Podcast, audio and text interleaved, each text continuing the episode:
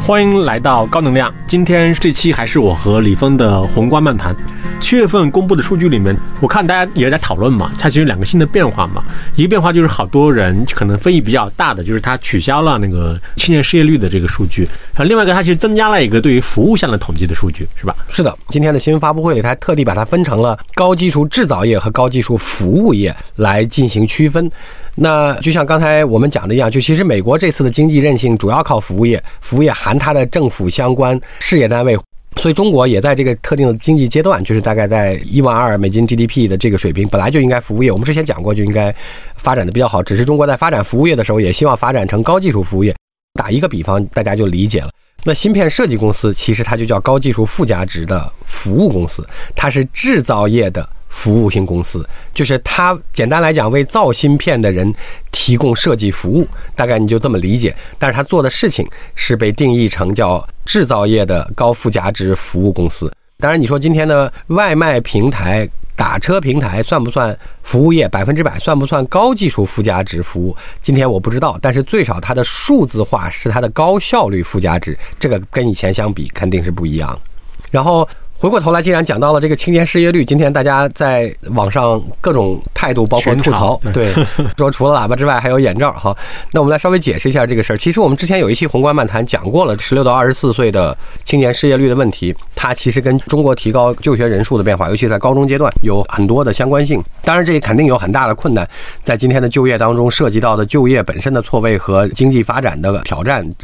回过头来看一下中国的改革开放。又提到了七月份频繁迭出的工具箱里的喇叭问题，哈，当然也包括了这两天的外商投资放宽的问题。在最早去年的时候，说中国经济今年按顺序政策的三件事情，就是我们叫就业、经济增长规模和经济增长质量。今年就业又被提到了首要位置上。你从历史上来看，每一个改革的时间点大概都有这样几个共性：第一个问题叫做极大的内忧外困。第二个问题多多少少都跟就业和失业有很大的关系，就跟广义上的。第三个问题都是在发布的当时几乎没什么人相信的。八四年中国碰见的问题是这样的：中国在八二年的时候，我们稍微定性了一下，说这个乡镇企业和个体户可以试试看，就是说不是洪水猛兽。好，当然其实中国在七八年之后的改革主要是农村，因为那个时候先是解决了包产到户。这个农村生产力的问题，哈，但是问题来了，你解决了农村生产力的积极性之后，产生了俩问题。第一个问题是，当然我们的粮食人均生产率得到了显著提高，然后能吃得饱了。但是中国在那个时候百分之八十的劳动力是农业劳动力，然后你既然把大家的生产力积极性全都释放出来之后，就有大量的。农村劳动力被富裕了，就是他不需要参与种田了，他也能吃饱了，就是家里也能把田种出来了。那他去干啥？那第二个问题是，在之前有大量的知青的上山下乡，还有一些青年工人的上山下乡再造，然后八零年之后，这些人可以返城了。这个统计数据上来讲，知青还知道是大概一千七百多万，那青年工人不知道有多少，反正大概就是这，我们随便讲个大数，就一千多万、两千万人口，在两年之内大规模的回到了城里，所以那个时候出现了一个词，在八十年代初叫待业青年。就是他们回到城里之后，他没事儿干，并且全是在二十到三十岁，所以他们非常躁动。然后加上刚才我们讲到的，在七八年之后的农村改革，实行了大量的叫联产承包或者叫包产到户之后，大量的农村青年也开始成为富裕劳动力。他们去干啥？也没事儿干。所以当时社会上有非常多浮躁的年轻人没事儿干，这个是个巨大的社会稳定问题。那啥概念呢？今天中国说十六到二十四岁这个数不再公布，他简单解释了一下，我们有九千万出头的这个人群，但是六千五百万的在学，所以大数上来看，中国差不多有三千万的应就业的人群，其中有多少就业和失业，当前我们并不知道，对不对？但我猜，你就把这三千万就大部分人都算进去，大概也就才两千万。可是那个时候八四年的中国的问题是，即便是知青，大概就有两千万，还不算这些工人和农村富裕出来的青年劳动力。所以那个时候的社会，因为那时候我还太小，我还只有十岁出头，所以不知道社会是啥样，只能今天反查非常多事情。以及当时应该也不统计城镇失业率吧？不统计城，而而且统计城镇的问题，统计不到农村，可以统计到知青。好，那所以当时我猜测中国突然出现了“待业小青年儿”这个词的原因，就是因为出现了大量在城市里边没事儿干、整天游手好闲的年轻人比较。常见，就是大家可以目力可及，看到很多人没有工作没有工作对的是的 所以才会这么流行。对，还还这么游手好闲哈，所以接下来在八四年，内忧外困就是主要发生在这里，巨大的社会青年在城市当中没事儿干，才会说提出了发展城市经济的改革。包括我们知道的南巡讲话，大力开放厦门和深圳的经济特区这个决定，然后在那个时候，我不知道多少知识青年转变成了之后的企业家，但今天可见的范围之内，有一些今天的著名企业家那个时候相信了这件事儿，不管是柳传志啊、张瑞敏啊，也包括其实是复原以后，八四年底去了深圳，八六年到八七年成立了华为的任正非。那那一波人是最早响应了这个号召，可能也是最少的一些人，因为当时非常非常多的知青做的最多的一件事情是想办法让父母提前下岗，他去顶替父母在某些国营厂和事业单位的工作。那个时候也有大量这样的方法，但是这个里边是个 trade off。如果做了这件事儿，无非就是让父母提早，我如果不叫失业，叫提早下岗。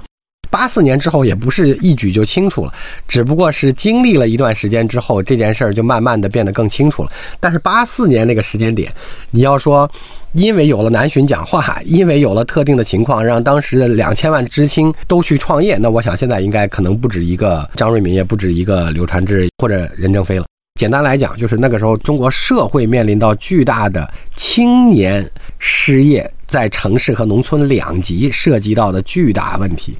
九二年呢，我们也讲了，九二年的内忧外困呢，比八四年更夸张一些。外困是所有的社会主义阵营全没了，然后并且中国还受全世界制裁。不是跟美国之间的竞争，是受全世界的制裁。然后内困的原因呢，是因为百分之六十的民营企业注销了，在一年半当中，同时知识分子很多能跑的还都跑了，老百姓因为两年高通胀对社会非常不满，所以九二年的南巡讲话，即便是在领导层和当时的政策制定层，肯定也是有争议的。他是一月底去讲的，但是三月底才发布的，中间也隔了俩月。那所以说，应该上上下下大家对当时讲的这些事情和话也不太相信，完全不看好。那当然，因为有百分之六十的民营企业，呃，也会导致刚才我们讲到的这些社会不安的因素和失业的因素。九二年那一次，应该相信的人是最不容易的，因为那个时候各个阶层可能都比今天要悲观无穷多，我猜。所以那批人，他其实绝大多数都是从体制内，体制内出来的。对，可能体制内的人更容易去理解，包括捕捉到这种信号的变化吧。是的，你这句话讲的极其正确。其实八四年更多的还是光脚的不怕穿鞋的，确实是没有办法回到体制内找到更好的工作，所以说大家就相信了，去做了这件事儿了。那但是九二年那一次，其实大部分人在当时是完全没有信心的，或者说非常保守的，所以愿意冒险的是因为在某些极少数人肯定在当时看见了一些呃特殊的方向和迹象，或者叫信号，然后决定下来做了这件事情。对那批确实是偏知识分子，或者叫偏背景好的，甚至是偏部分意义上的金饭碗的人居多的，就不管是官员还是老师。对，包括王传福也是嘛。王传福也是，对他也是从研究所出来来创业的。这是九二年，九九派社会上整个应该是偏悲观情绪居多的。我们也举几个例子，比如说那个时候，因为有我们讲叫三年国企改革所导致的这个下岗工人安置问题，就是大概两千万。我一直觉得那个其实是真的很难，因为他们是四十到五十岁的人，就被工龄买断的这些人，他们肯定是拖家带口的，就是老老小小的。然后工龄买断之后，就变成了完全没有生存技能，在那个时候。东北文艺复兴主要就是讲这些人的故事的。那时候应该非常不容易，因为他作为一个四十多岁，还要重新再学就业技能，还要去重新再找工作，然后呃还上有老下有小，然后只有一点买断工龄的钱，应该是着实不容易。除了这个之外，其实我们讲的九九年还有另外几件都是中国比较少见的事儿。第一个是因为亚洲金融危机，中国外贸受了巨大的影响，就跟今天一样。中国历史上有两次在经济发展的高速增长的前四十年，经济增长率徘徊在三到六之间，而不是过往我们讲的八或者甚至十以上的经济增长率。这两个周期就一个发生在了八八年到九一年之间，一个发生在了九九年到零一年之间，就是大概就这两段是最难最难的时候。但是那个时候中国基数小啊，那个时候才两万亿人民币和十万亿人民币的 GDP。然后九九年除了这些就业的人之外，因为亚洲金融危机对中国外贸出口加工业的影响，还有这个叫第一次农民工人返乡潮。农民工因为他的户口问题，他不计入城镇失业率，因为他是农村户口，所以统计上意义上都是按农民统计的。那所以说这大概有多少千万人是很难知道。但那个时候中国的人口来讲，比如说十二亿。就按百分之六十来算的话，也只有七亿的工作人口，但是只把下岗工人，就是四五十岁这批人，加上返乡农民工加起来，大概就能占也许九九年的应就业人口的百分之十了。那还算上其他的自然失业率，就是因为我们刚才讲的亚洲金融危机导致等等这些问题。看过不同的文章，大家讲那个时候中国全工作人口的失业率应该百分之二十多了。九九年困难还不止这个事儿，九九年的另外一个困难是九八年的特大洪水，因为最近中国也是接连在七到八月份遭遇一些这样的事儿，包括北京，但那时候是特大洪水，那个特大洪水的九八年，使得中国第一次发行了特别国债，就是政府向老百姓第一次借钱。大家说那个时候中国没什么外忧了，有外忧。那时候蒋总应该有印象，就是那个时候，因为从九一年苏联解体之后，因为美国就开始一枝独秀了嘛，对，所以那个时候有一次是科索沃战争，然后科索沃战争当中，南斯拉夫大使馆被对中国大使馆被轰炸了，然后还死了人。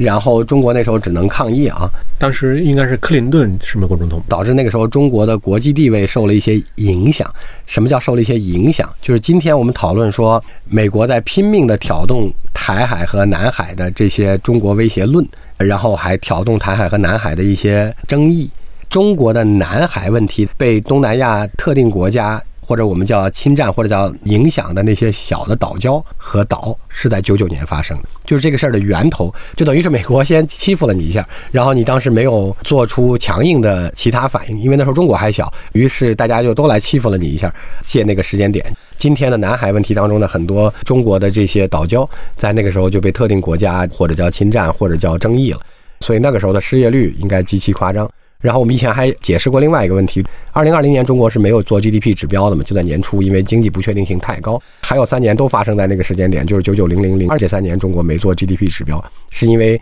困难太多，就是对内的困难太多，失业率奇高，包括这个亚洲金融危机，所以就连续三年没有做 GDP 年初的这个 KPI。啊，那九九年为什么是个拐点？那个时候我刚回国进入工作，所以应该还是个非常小白的小白领。哎，所以你那时候为什么回国呢？你不知道经济很困难吗？对，国内很困难吗？不知道是吧？因为九二年的时候我就刚回到北大上学嘛，对不对？就是说军训完以后，所以完全这个象牙塔。然后北大学完以后就就去美国念书，所以更象牙塔，连中国的事儿都不太了解了。然后那时候刚回来一年，当时是短暂的加入了个外企，还拿着当时觉得挺好的工资，过着个还觉得挺好的生活。九几年刚回来的时候，我那时候进外企拿多少钱忘了。那时候还觉得就是这些事儿都完全不了解，对经济完全没有明确的感受。你可能社交网络也不发达，是吧？大家哦，那肯定是更不发达了。对对对。那所以说这些后来也只能回过头去看，但我只能是猜测，在那个时间点下，就是经历了洪水也好，农民工返乡也好，像工人潮也好，然后中国还有很多外困的问题，然后没有 GDP 经济指标，经济重新在改革开放的四十年当中回到四到六的这个低速区间。我猜那个时候应该可能大家会。基本上也不太看好或相信中国经济和经济政策。但是那时候我们手上有一张大牌。什么是大牌？加入 WTO。哦，那是两年以后了。对对对，是的。那那时候在谈判吧？看那时候在谈判。对的，是的。那个时候的同样的改革政策，我猜也不一定有很多人相信，但是相信了的人都很厉害。比如说那个时候有两个对今天影响最大的政策：九八年颁布的关于全国取消福利分房，在全国范围之内推广住房制度商品化的通知。所以在那个时候应该是正式启动了房地产市场。所以那时候，凡是在那个时间点左进或之前进了房地产的民营企业，假定能提前退出来的话，不是在这一轮，那就刚才讲到碧桂园，如果不是坚持到一八年以后还在大量买地的这些民营房地产，在九九年到一八年进到了这个房地产的民营企业，应该都在这个周期里赚了很多钱。当然，另外一个就是九九派典型的这些代表都是跟互联网相关的，所以那个时候有几年以前的腾讯开始做这个电信的生意和开始推 OICQ，但最重要的是九九年出了个马云。对。BAT 基本上都是那个时候，那个时候对的，是 exactly。因为亚洲金融危机对外贸和对这个农民工返乡的这件事儿，对中国的社会稳定影响太大，所以那个时候出现了关于中小制造型企业自主外贸的通知，就是允许制造业不通过国有外贸公司的配额而自行联系外贸客户，并且能够呃自主外贸。但是那个时候需要申请一个准入，就是你需要申请有这个外贸资质。所以马云做的阿里巴巴不是淘宝，是阿里巴巴。大概在那个时间点，一定程度上借助了刚才我们讲的这件事儿的政策红利。除了他的个人努力之外，哈，那这大概就是一九九九年。反观来看，三次都共同面临到了比较明显的外忧内困。当然，八四年的时候内困是大于呃外忧的。就八四年中国还有这个中美建交的外部红利，对对对，平和一些的时候。但是九零年那次真是极其大的外忧内困。然后九九年那次是部分意义上的外忧加极其大的内困，但是那个时候的外忧有跟今天一样，全球美元升息造成的亚洲金融危机和全球经济收缩的问题，或者叫需求收缩的问题。那个时候对于刚刚启动的中国外贸有个巨大的挑战和压力。当然我讲的那个时候中国都还很小，十二万亿人民币一年的 GDP，但我猜所有这些年份应该那些政策当时都信的人可能远远小于百分之十。或百分之五，对对，这个不应该反省一下，为什么我说的话别人老不信呢？一就是因为你老在内忧 外患的时候，对对对，就是因为你在最最难的时候，大家都先想到的是我怎么才能不出问题，对吧？就跟今天一样，就是说。我应该想尽一些办法把钱都先存起来，就先把我的这个最保守的方法做好。然后我猜那个时候只有特定的少数人才会说我要去一试。就当时比如说可能从翻译社帮着国家商务部做网站的马云，就只有这种就是 来回折腾，在那时候看见了一个可能的新迹象的时候的人才会去做这种创业的事情。是，以及我觉得去看 BAT 创业历史的话。我也不认为说他们在创业的时候，他们就已经注意到宏观环境变成什么样子了。比如说，我们拿房地产的这个刚才的开放来举例子，因为中国房地产不是经历了好几个周期。因为中国九零年那次最困难的时候，中国就开始试点住房制度商品化，所以先开始试点的地区是海南，所以才出现那些炒楼花、炒地皮之类的事儿。然后中国在九三年刹车了一下，就出了跟今天一模一样的文件，关于严防金融资金违规进入房地产开发、海南房地产开发的相关通知，也是朱镕基签发的。所以那时候不就是一大堆房地产的这个人就自杀了、逃跑了、被逮起来了、被执法了等等。就跟很像，然后再往下一次就是先开给了港资和外资，然后再往下就是九九年那次全部打开，甚至地块从原来的叫行政的常委会议讨论给谁变成了后面的招拍挂，就是后面的这个经济程序。我的意思就是说，房地产肯定是从这个角度上来看，凡是过早进去的人，就是经历了九零到九三的人，你像潘石屹什么那时候，他们也经历了那一波。那经历那一波人，应该是惊魂未定的，所以他这其中的只有少数人，也可能在九六到九九又重新回来了。那也许有一些人就走了，就离开这个行业。再往下晚一点，就九三年、九四年之后再进去的人，虽然他们可能是就像你刚才讲的，他不一定是因为政策的原因，那时候还看不清，但他在边缘上摸索，不管是做设计的、做施工的、做包工头的等等等等，就包括像碧桂园的这个创始人，大家还是在边缘行业，但是因为你在边缘行业，所以你肯定最早感受到了这个行业的变化。所以在那个时间点，当然也包括这是他们的熟悉的行业和更多积累的行业。比如说，马云是个英语老师，可能那个时候做外贸也好，同时利用互联网的变化做外贸也好。或者帮助工业企业获得订单也好，变成了它的过去的几个基因的集合，只是在那个时间点上赶上了中国正好开放整个外贸政策。当然之后两年之后又赶上 WTO，这个更大帮助。对，对我理解一下丰叔的意思，就是说我们今天遇到的困难跟我们历史上遇到的困难相比，其实也没有那么的困难，没有那么困难。对，因为今天你已经是个一百多万亿了，就是说这跟当年两万亿的时候承受冲击和十万亿的时候承受冲击，因为都是经济增长率回到了百分之三到六的区间，那个是十几回到六。今天我们是六回到了五而已，应该还是蛮大不同。今天我因为是社会的经济力量当中一个比较明显的观察者和参与者了，所以今天我们感同身受的非常多。我刚才讲到所有那些历史过程，我都没有参与，但我的意思是以我今天能感受到周围的各种各样的情绪和讨论，当然这也包括互联网太发达。可以想见，在九九年的时候，那个时候社会经济的主要参与者，就是在四五十岁这个年纪上的人来讲，我不知道他当时感受到会是不是比今天更难一些，因为我没有办法去追溯和倒推了。对，但我猜应该是更难一些了。好，我再问一个问题，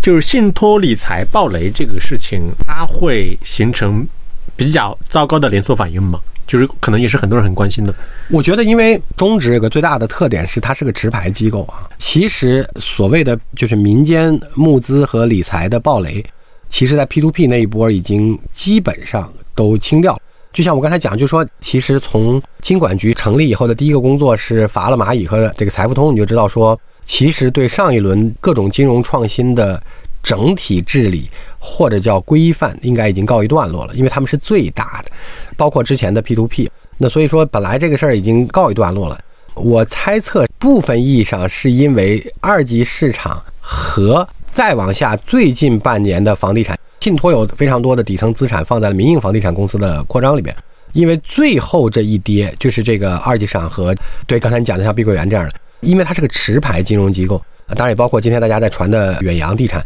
那这种类型本来大家认为也许风险不会。底层出问题的会最后一波出了问题，但是你说它有没有扩散？我就说它其实风险高的那些已经都已经出清过了，对，已经出清过了，就是主体风险高的部分已经出清过了。对它，因为不是号称说有很多上市公司他们的公司理财是买的信托产品吗？是的，对，这个会有连锁反应吗？啊，你说会不会在公司层面有连锁反应？我不确定，我知道大概中值的客户大概是个什么类型的人。因为它毕竟涉及到那么大量的财富，所以肯定会有影响。但是从呃理论上中值来看，它其实受到最大的拖累还是它的流动性管理。之前的存资产负债表上来看，它的资产和负债项，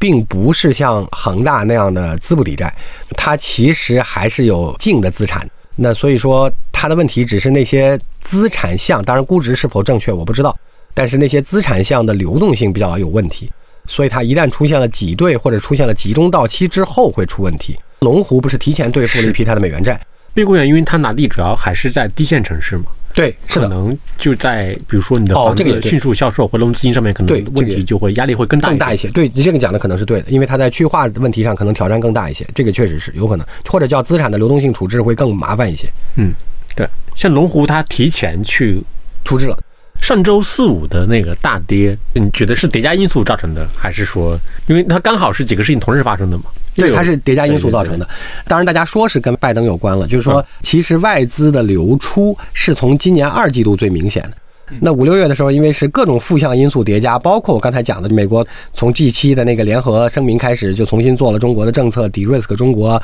挑动周边这个地缘政治的问题等等。那个时候外资跑的是非常厉害的。就是我觉得他外资该留下的不会再新跑了，该跑的就已经跑了。即使是拜登出了那个对，因为我跟我们 CEO 那个群里头我还讲了一下，这个法案这几个领域是需要限制美国相关的资金进入的。那但是你反过头来讲，有另外的一些领域，也许包括生物科技、生物医疗等的，就是不限制了，不限制对，因为美国的这个法律框架体系大概就是这样。就是你法律没有禁止的，就是许可的。从这个意义上来讲，出了这个明确的限制的结果是，肯定这些领域会受到影响。但是，呃，不在这些领域里边的，也许不一定是坏事。就像中国就商务部那个放开外资当中，其实也提了生物医疗和生物健康相关的领域的放开问题，当然也还包括一些互联网的基础设施，就接入服务等等。所以跌肯定是跟这个情绪的这个释放有关，当然也包括了刚才我们讲到的中植中融的事儿、医疗反腐的事儿等等等等。那提到医疗反腐的事儿，我们最后有一个小话题。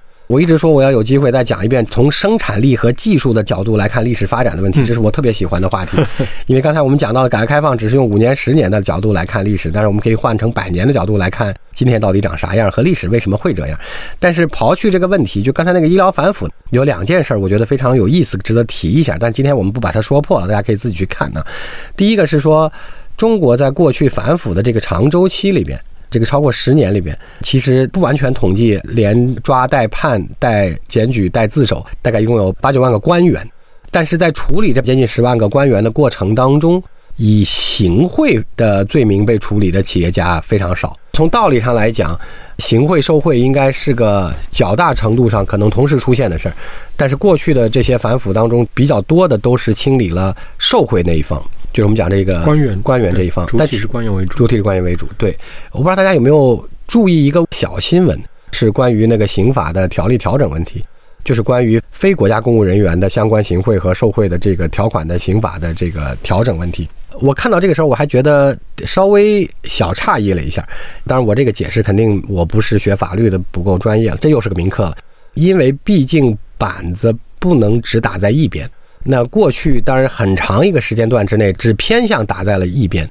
如果你不是涉及到一些特定问题和特定金融领域的问题的话，板子都只打在了一边。也许从这个之后，板子也要开始陆续开始打在，逐渐开始打在另外一边了。这是一件事儿。第二件是提到今天医疗反腐的时候，大家在负面情绪上肯定有很多不同的表达。你看，就是在世界历史的经济发展过程当中的美国这个部分，它经历了非常多有意思的阶段。那我就说，哎，你看，比如说一九一八几几年的晚期和一九几几年的早期，大概这三四十年里边，一战之前的这四十年里，美国实现了超过英国成为 GDP 的第一名，全世界。那在美国实现经济超越的这个过程当中，它在这个四十年里边经历了非常特殊的，我们讲叫做镀金时代，第一，十九世纪末和叫进取时代，就是老罗斯福当总统进步时代，进步时代，对，或者就叫反正它叫 progression era，对，所谓镀金和进取或者进步这个时代发生的事情，跟所有人想的可能正好反过来了。大家有兴趣，其实应该去看一下，因为它的镀金发生的其实是经济快速发展，对，但极大的贫富分化，很多大公司出现嘛，对，首富和大公司，首富大公司，就是那个时候我们讲摩根也好，卡耐基也好，洛克菲勒等等等等，范德比尔特，甚至包括斯坦福大学的捐赠者，就是这个，当然他们有各种各样的权钱、腐败、利益交换等等啊，也包括压榨老百姓等等，就是今天的四十个小时工作日。什么就是劳工有各种各样的权利，也包括那个时候美国非常多的我们叫反托拉斯和包括金融、医疗、教育、住房和城市发展以及食品卫生。就是说，美国其实经历的这个时代解决了非常多。但是今天回过头去，它叫进取时代。但是那个时候严重的贫富分化和垄断和权钱交易的问题，或者叫腐败问题。我觉得，如果从历史上大家随便去看看，应该其实还挺有帮助的。就是他对理解非常多的事情发展的过程会很有帮助。虽然它是发生在美国身上，